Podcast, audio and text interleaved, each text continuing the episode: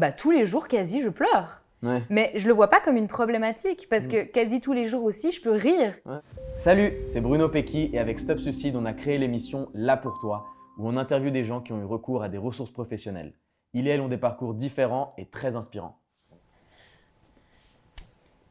Salut Tamara. Salut Bruno. Ça va bien? Ça va et toi? Ouais, ouais, ça va. Euh, bah, tu es là pour parler des ressources professionnelles. Et avant ça, est-ce que tu pourrais te présenter pour les personnes qui peut-être ne te connaîtraient pas, s'il te plaît? Avec plaisir. Donc, euh, bah, moi, c'est Tamara, j'ai bientôt 32 ans. J'habite à Genève. Et puis, euh, j'ai créé un podcast qui s'appelle Les Invisibles, qui donne la parole à des personnes qui vivent avec des maladies invisibles. C'est à peu près 80% des des maladies chroniques. Donc, euh, c'est autant, euh, par exemple, un, trouble bipolaire, borderline, une sclérose en plaques, euh, voilà, une dépression, ou une personne qui, comme moi, vit avec une maladie neurologique rare, c'est le syndrome du mal de débarquement, et qui crée beaucoup de symptômes dans le quotidien, mais qui ne se voit pas de l'extérieur. Et en fait, euh, j'ai réalisé qu'il y avait toujours une, double souffrance au fait euh, d'être malade invisible. C'est non seulement les symptômes, mais en plus de ça, le fait que l'extérieur ne le remarque pas. Hmm. Et du coup, on est soumis à des phrases comme euh, T'as pas l'air malade, t'as l'air d'aller très bien. Cette personne, souvent, on peut même douter de la réalité de ce que tu vis. Et donc, euh, à force de, constats, de ces constats-là, je me suis dit, bah, en fait, euh, je vais donner la parole à ces personnes-là en étant moi-même concernée. Je trouve toujours euh, bah plus chouette. Et puis, et puis voilà, donc j'ai créé ce podcast et puis j'écris aussi des livres pour enfants sur la thématique des maladies invisibles pour que ce soit accessible aux tout petits. Ok, génial. Et j'ai dit, donc, dans cette vidéo, on va, on va parler des ressources professionnelles. Est-ce que toi, tu as eu recours à ces ressources-là? Est-ce que tu peux nous en parler un peu? Ouais, moi j'ai eu recours à, deux ressources professionnelles qui m'ont vraiment marqué et euh, qui sont encore euh, en cours. C'est notamment euh, la gestalt thérapie et la fasciathérapie. Ok. Voilà, deux thérapies que je connaissais pas avant C'est un peu succinctement. Hein. Gestalt, fascia, c'est. Est-ce que tu peux nous en dire un peu plus Ouais, alors bah, la gestalt thérapie, c'est difficile d'en parler parce que je, je suis pas du tout du domaine et en fait euh, j'ai commencé ça de manière assez euh, inédite, c'est-à-dire que j'étais en, processus euh, avec l'assurance invalidité à mhm. Genève. Pour, pour avoir une, une rente d'assurance. Et puis la conseillère qui me suivait à ce moment-là a vu la détresse dans laquelle j'étais aussi psychologiquement en fait liée aux symptômes physiques et elle m'a proposé de voir une, une coach et puis, euh, cette coach, en fait, s'avère être une personne qui a euh, de nombreuses ressources et formations, dont la gestalt thérapie, qui est une thérapie qui prend vraiment en considération la personne dans tout ce qui l'englobe, dans tout son environnement, dans tout ce qu'elle vit. Et puis, euh, voilà, le thérapeute aussi dans ce qu'il vit face à la personne en face, donc en miroir. Donc, c'est assez intéressant. Il y a quelque chose de hmm. très, très transparent, de très sur l'instant. Et puis, euh, la fasciathérapie, euh, j'ai eu recours à ça à la base parce qu'en fait, j'ai des douleurs chroniques, notamment euh, au cervical et au lombaire. Donc, je, suis vraiment allée là-bas parce que j'avais cette impression que c'était un peu une sorte de physiothérapie, de massage, quelque chose de très manuel, très corporel, qui allait pouvoir me, me faire du bien en fait physiquement. Et euh, j'ai vu que ça avait un impact euh, non seulement physique mais psychique euh, absolument incroyable. Et ça m'a vraiment permis de voir que en passant par le corps, on peut vraiment faire bouger des choses au niveau mental. Alors que moi, j'avais plutôt cette croyance inverse, c'est qu'il fallait plutôt gérer, mmh. entre guillemets, hein, gérer le mental pour que le corps s'apaise. Et je me suis rendu compte que c'était l'inverse, en tout cas chez moi. Euh, ça marche plutôt dans l'autre sens. Ok, mm. j'ai plein de questions là après tout ce que tu as dit, mais par rapport à la gestalt thérapie et la fasciathérapie, tu les as faites parallèlement ou c'était d'abord la gestalt thérapie et ensuite l'aspect un peu plus physique ou c'était comment que s'est passé ça? Euh, j'ai commencé la gestalt thérapie et puis ensuite, peut-être quelques mois après, j'ai commencé la fasciathérapie. Je pourrais pas dire exactement le temps qui s'est écoulé entre les deux. Mais euh, voilà, c'est vraiment pour moi deux ressources qui sont hyper différentes et qui mhm. sont tout à fait complémentaires en fait. Il n'y a pas forcément ce besoin de dire bon bah euh, je commence une thérapie d'un côté, euh, je vais pas me lancer dans une autre en parallèle. En tout cas pour ces, deux-là, je trouve que ça, ça s'allie bien. Ok. Mm. Et tu parlais de, de la gestalt thérapie avec l'effet miroir du thérapeute. Est-ce que tu peux nous en dire plus? Parce que j'ai n'ai pas trop compris ce, cet aspect-là. Ouais, alors euh, de nouveau, j'ai assez peur Mais quelque de part de. expérience, ouais, évidemment, sans, c'est ça. très bien que. Hmm, de par mon expérience, ce que je vois, c'est que euh, la thérapeute va aussi nommer ce que, ce que tu dis va résonner chez elle, en fait. Ok. Et ce qu'elle va percevoir dans ton discours. Ok. Et je trouve ça assez fort parce qu'il y a peut-être quelque chose d'un peu plus, euh, ouais, d'un peu, d'un peu plus présent dans, dans la relation en D'un fait. peu plus humain, d'un Ouais. peu plus à l'écoute aussi de, de toi. Et... Quelque chose comme ça, je dirais. Ok. Mm. Et est-ce qu'avant ça, tu avais eu recours à d'autres ressources professionnelles ou c'était les premières fois avec euh, la thérapie? J'avais déjà eu recours à d'autres ressources professionnelles, notamment à une thérapie euh, dite plus classique, euh, Mhm. psychothérapie. Ok. Mm. Et tu vois vraiment la différence justement avec ce côté-là, un peu plus d'écoute un peu plus. euh, Euh, pour moi, il n'y a pas de meilleur entre les deux. Je dirais que la psychothérapie, il y, aussi, avait aussi un travail énormément sur le passé, euh, les traumatismes, Ouais. quelque chose à détricoter à ce niveau-là. Alors que là, en tout cas, avec cette thérapeute dans la gestalt thérapie, il y a quelque chose de très, euh, très présent en fait, avec quoi on vient là maintenant, sans forcément revenir sur ce qui s'est passé avant. mhm. Et, euh, et du coup, c'est ce que j'avais besoin à ce moment-là. C'est-à-dire que je faisais face, et c'est encore le cas, à un changement de paradigme total dans ma vie. Euh, Il y a vraiment eu un avant-après euh, Ah ouais énorme dans, ce que j'ai vécu entre la Tamara pas malade et la Tamara malade. Et j'avais Ouais. vraiment besoin qui, de quelqu'un qui me prenne là maintenant comme j'étais, avec ce que j'étais à ce moment-là. quoi. Mhm. Et, euh, et sans voir ce qui s'était passé forcément avant. Ok, ouais, ouais, ouais, bien sûr. Je veux juste revenir sur le avant-après que tu parlais par rapport à ta, à ta maladie, que la Gestalt t'a beaucoup aidé par rapport à ça pour euh, amortir cet avant-après dans ta vie. Comment est-ce que toi, tu, est-ce que tu penses que c'est nécessaire, ça aussi, de suivre une thérapie dans des moments aussi où où il y a un avant-après pour tout le monde, pas forcément par rapport à une maladie psychique ou juste ou, ou une maladie quelconque. Euh, ouais, qu'est-ce que tu en penses par rapport à ça de, de suivre une thérapie dans des moments un peu où, où ta vie bascule en fait, tout simplement. Mm. Je pense que c'est vraiment essentiel parce qu'on se forge euh, une image de soi. Euh, je peux te donner un exemple bah, du coup qui est très euh, singulier avec ce que j'ai vécu, mais voilà, j'étais une personne hyper sociable, qui voyageait énormément, qui sortait beaucoup, qui travaillait à fond en tant qu'éducatrice spécialisée, qui regardait pas ses heures sup, voilà, qui était J'étais très active en fait. Ouais. Et puis, euh, en tombant malade, euh, et mon travail s'est arrêté. Euh, j'ai dû arrêter du coup de travailler. Ma profession que j'adorais, vraiment dans une équipe incroyable, une institution super. Je- je- tout d'un coup, je passais de la fille qui se couche à 3 h du matin à, à 21 h. Faut, faut plus me parler, faut que je dorme Ouais, ouais. et faut que je fasse 9 heures de sommeil. et puis en fait, euh, toutes ces choses-là, enfin j'ai aussi au niveau du réseau, euh, je pouvais enchaîner avant beaucoup de, de choses dans mon quotidien, aller boire un café avec une pote, aller bosser, ensuite aller en festoche, ce genre de choses. Mhm. Et puis tout d'un coup, j'ai eu un quotidien qui a été changé drastiquement. euh, en devant justement me coucher tôt, prendre du temps pour beaucoup d'activités, anticiper juste d'aller faire les courses, un truc qui paraît assez Ouais, banal ouais. dans une journée. Et donc, toute l'image que j'avais de moi-même sur qui j'étais par le faire, par les actions, eh ben, elle s'est transformée. Mm. Et tout d'un coup, j'étais euh, une Tamara qui est épuisée sans cesse, qui a du mal à connecter avec les gens parce Mm. qu'elle a des troubles cognitifs, euh, qui peut plus voyager parce que ses symptômes augmentent euh, à fond. Et en fait, du coup, ça pose la question de qui suis-je Ouais. si je ne suis plus ce que je fais? Et là, j'ai vraiment eu besoin à ce moment-là d'une personne qui m'accompagne dans cette transition-là et qui me montre que je peux être euh, une personne nouvelle tout en gardant les mêmes valeurs que j'avais et, et ce- cette nature que j'ai Mhm. Avec euh, des fonctionnements qui sont différents. Et ça, c'est hyper intéressant. Et, et par exemple, euh, j'ai un exemple hyper concret. euh, voilà, je me plaignais pour la je ne sais combienième fois parce qu'un des symptômes les plus violents chez moi, c'est le tangage permanent. Donc j'ai cette sensation d'être sur un bateau en permanence en pleine mer avec des vertiges. Et je disais, mais j'en peux plus en fait de tanguer. Je rêve de juste stabiliser. En fait, c'est insupportable. Et elle me disait, mais en fait, si vous tanguez comme ça, mais tanguez vraiment. Prenez, je sais pas, un, un pinceau et mettez une, euh, une toile sur votre mur Ouais. et puis dessinez en tanguant et laissez-vous aller avec ce tangage et puis bougez comme ça. Ouais. Et du coup, on fait des œuvres d'art de tangage. Ah ouais. Et euh, T'en as chez toi T'en as fait pas mal? Ouais, ouais, Ah j'en ai chez moi. c'est cool. Et puis, il y a un autre truc qui m'a énormément marqué et que ça, je continue, à la différence peut-être du de le côté plus créatif dessin, Mhm. c'est euh, l'aspect de la danse. Elle m'a dit là aussi, vous avez besoin d'être tout le temps en mouvement, vous tanguez tout le temps, allez danser.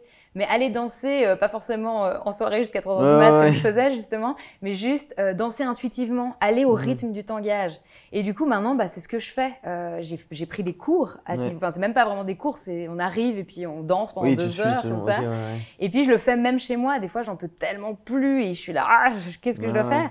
Et ben, bah, je me mets à danser. Et puis je fais des, des mouvements comme ça et je me laisse aller au rythme de la mer parce que c'est vraiment ce que je ressens.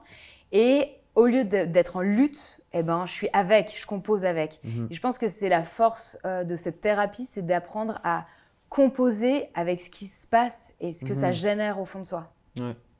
Ok, ouais, mais ça, c'est, ça a l'air vraiment génial parce que ça permet vraiment de, d'avoir aussi des aspects pratiques. Donc tu vas à la thérapie, mais on te dit de manière très pratique, ok, mais quand as ça, fais ça. Mm. Parce que c'est ça aussi où, où- où des fois peut-être en, en thérapie, sans comparer et sans dire qu'une est, est meilleure que l'autre, mais d'avoir des trucs très pratiques de oui, je me plains de ça, mais on en fait quelque chose. Et, et, ouais, et, et ça passe aussi par, je reviens tantôt à ce que tu disais par rapport à, à l'aspect physique aussi, de passer par le corps, tout ce qui est de la danse aussi et tout, et d'utiliser ça dans, dans ton corps. quoi. Mm. Et est-ce que ça, ça t'a permis de faire des parallèles avec aussi la fasciathérapie justement? Ou ça, c'est- ça n'a rien à voir la fasciathérapie? Est-ce que tu peux nous parler un, un peu plus de la fascia? Ouais. Mais euh, en effet, je veux juste rebondir aussi sur ce que tu as dit, euh, cet aspect euh, du corps et des outils très concrets. Ouais, Ça permet de sortir de la mentalisation.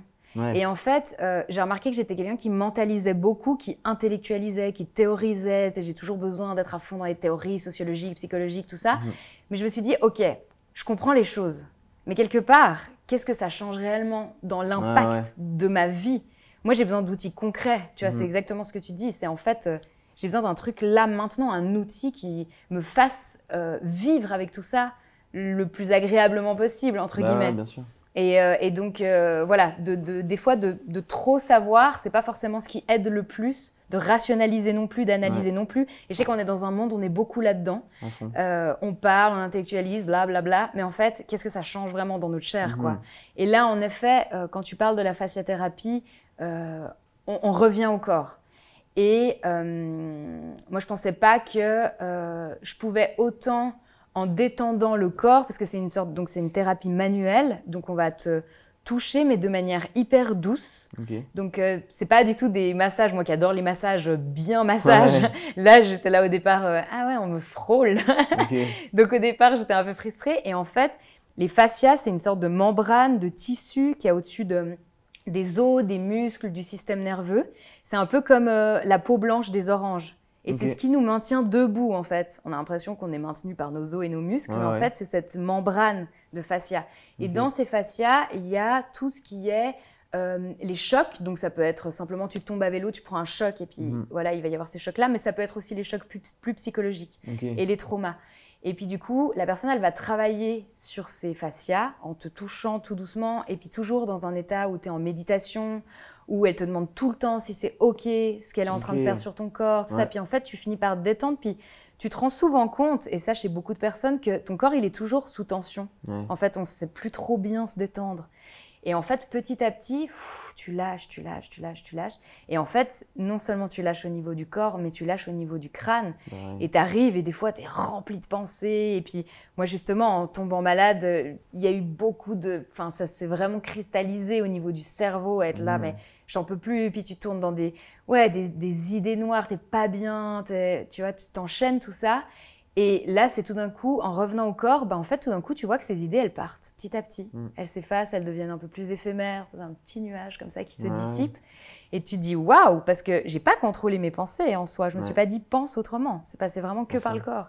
Et ça, je trouve que c'est hyper fort parce que on essaye aussi beaucoup de contrôler ses pensées, mais je trouve que ça marche pas ouais. beaucoup, ou en tout cas pas pour tout le monde. Mhm. Et, euh, et ça, c'est assez intéressant. Ouais, bah c'est là vraiment très intéressant. Et justement, par rapport à, à la fasciathérapie, tout ce côté où le thérapeute vient et, et, et travaille avec cette membrane-là, est-ce qu'après, c'est quelque chose que toi, tu peux faire aussi toute seule, un peu comme tu sais, ou l'hypnose, l'auto-hypnose, ou ce genre de choses, ou... parce que c'est un état méditatif et il y a une tierce personne qui vient Mm. travailler cette, euh, cette membrane-là.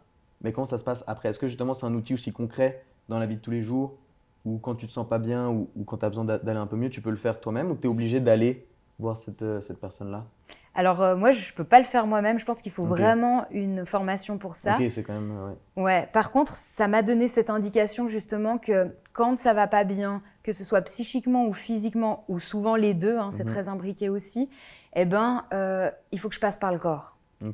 Et du coup, ça peut être aller nager, faire du yoga, ou des fois quand c'est trop pour moi euh, au niveau de l'énergie, Ouais. simplement je suis allongée sur mon canapé, je commence à bouger un bout de jambe, enfin voilà, quelque chose où je reviens dans ce corps. Ouais. Et, euh, et c'est ça, en fait, il y a eu pour moi, en tombant malade, une sorte de dissociation du corps parce que le corps, il était tellement souffrance que du coup, j'avais plus envie d'être dedans.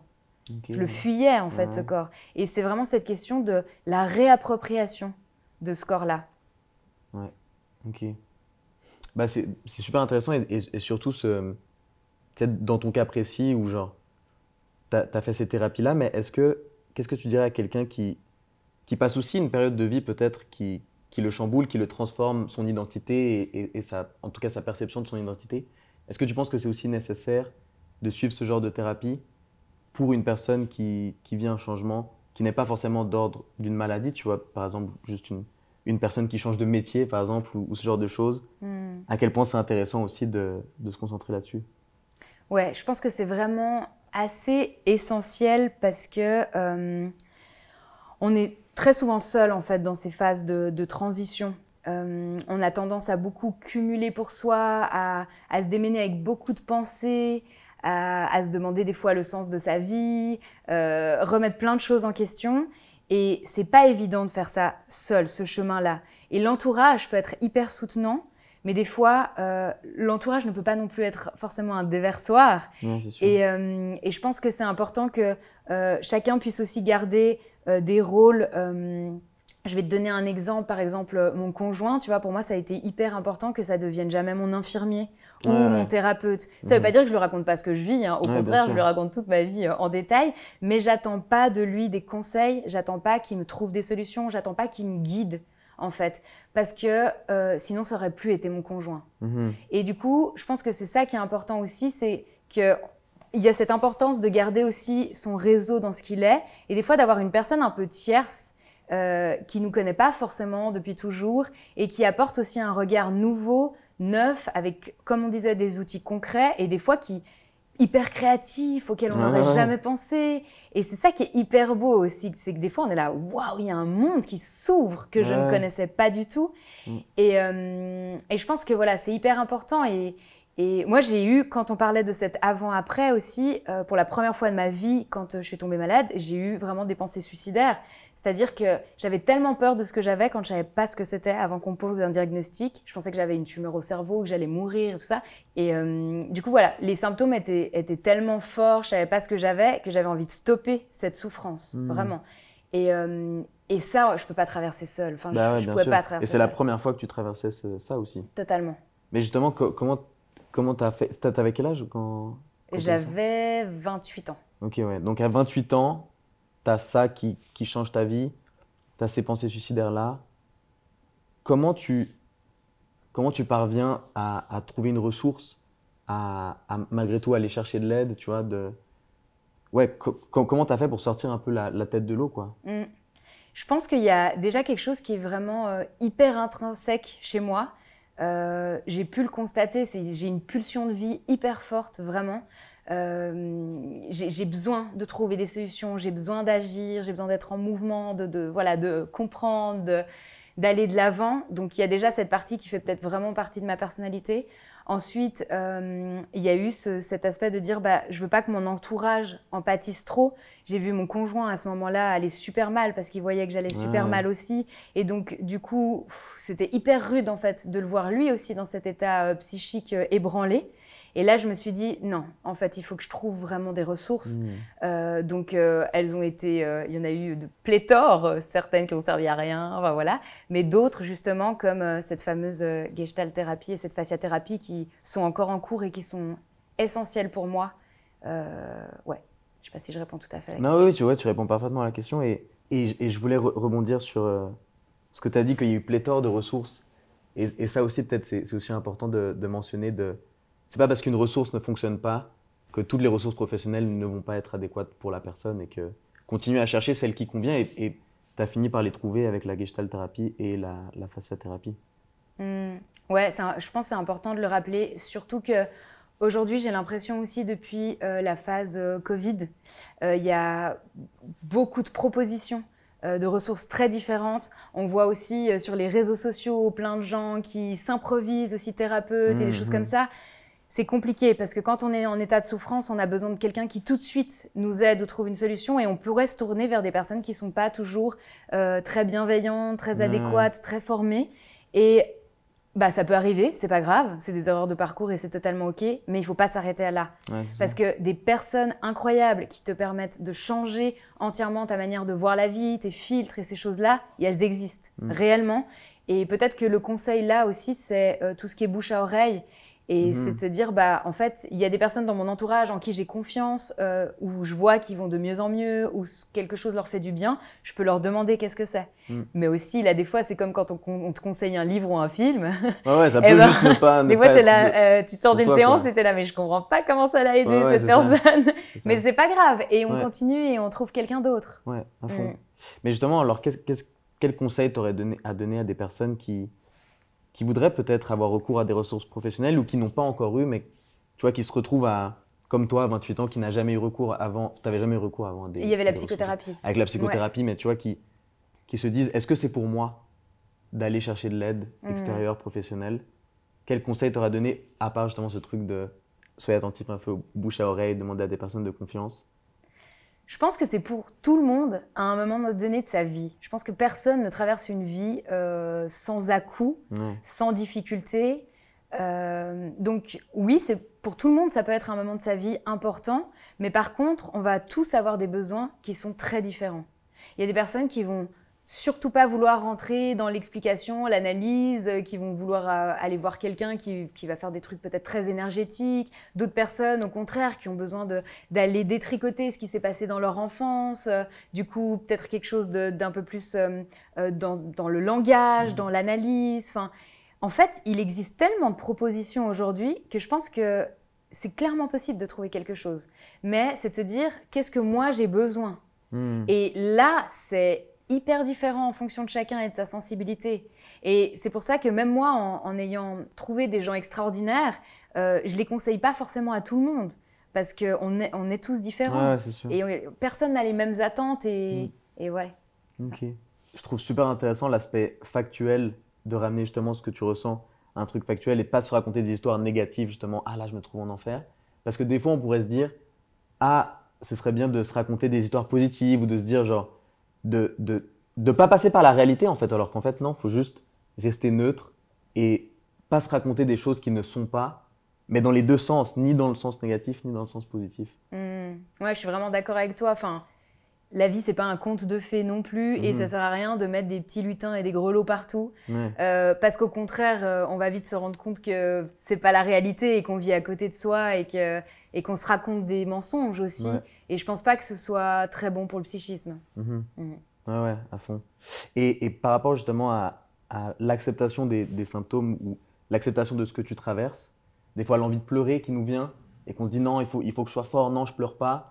Alors qu'en fait, c'est justement revenir à son corps, revenir à ce qu'on vit, l'accepter, le traverser pour ensuite aller mieux. C'est un peu ça, si, si, je comprends bien. Ouais, bah, l'exemple de pleurer, je le trouve vraiment chouette parce que euh, pour moi, avant ça, il était toujours assimilé à une émotion négative. Mhm. Donc, euh, quand je pleurais, c'est que j'étais une chochotte, c'est que j'arrivais pas à tenir le coup, c'est que au final, euh, j'étais hyper mal et puis que voilà, j'allais pas m'en sortir. Et en fait, maintenant, je l'ai simplement vu comme une émotion.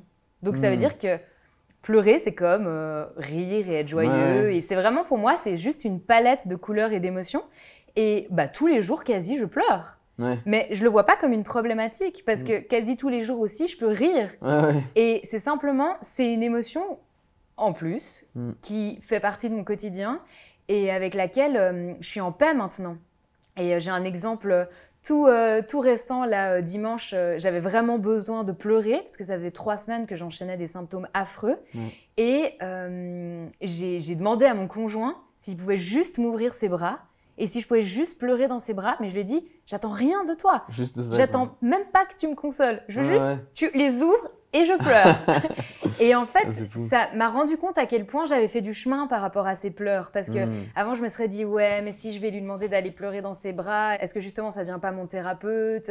Est-ce que euh, c'est pas trop chargé? Est-ce que lui, il va pas trop porter? Et là, je lui ai juste dit, je veux juste sortir cette émotion avec toi, comme j'aime rire avec quelqu'un. Bah, c'est plus chouette de pleurer avec quelqu'un. Ouais, bah ouais, mm. c'est sûr. Ah, c'est beau.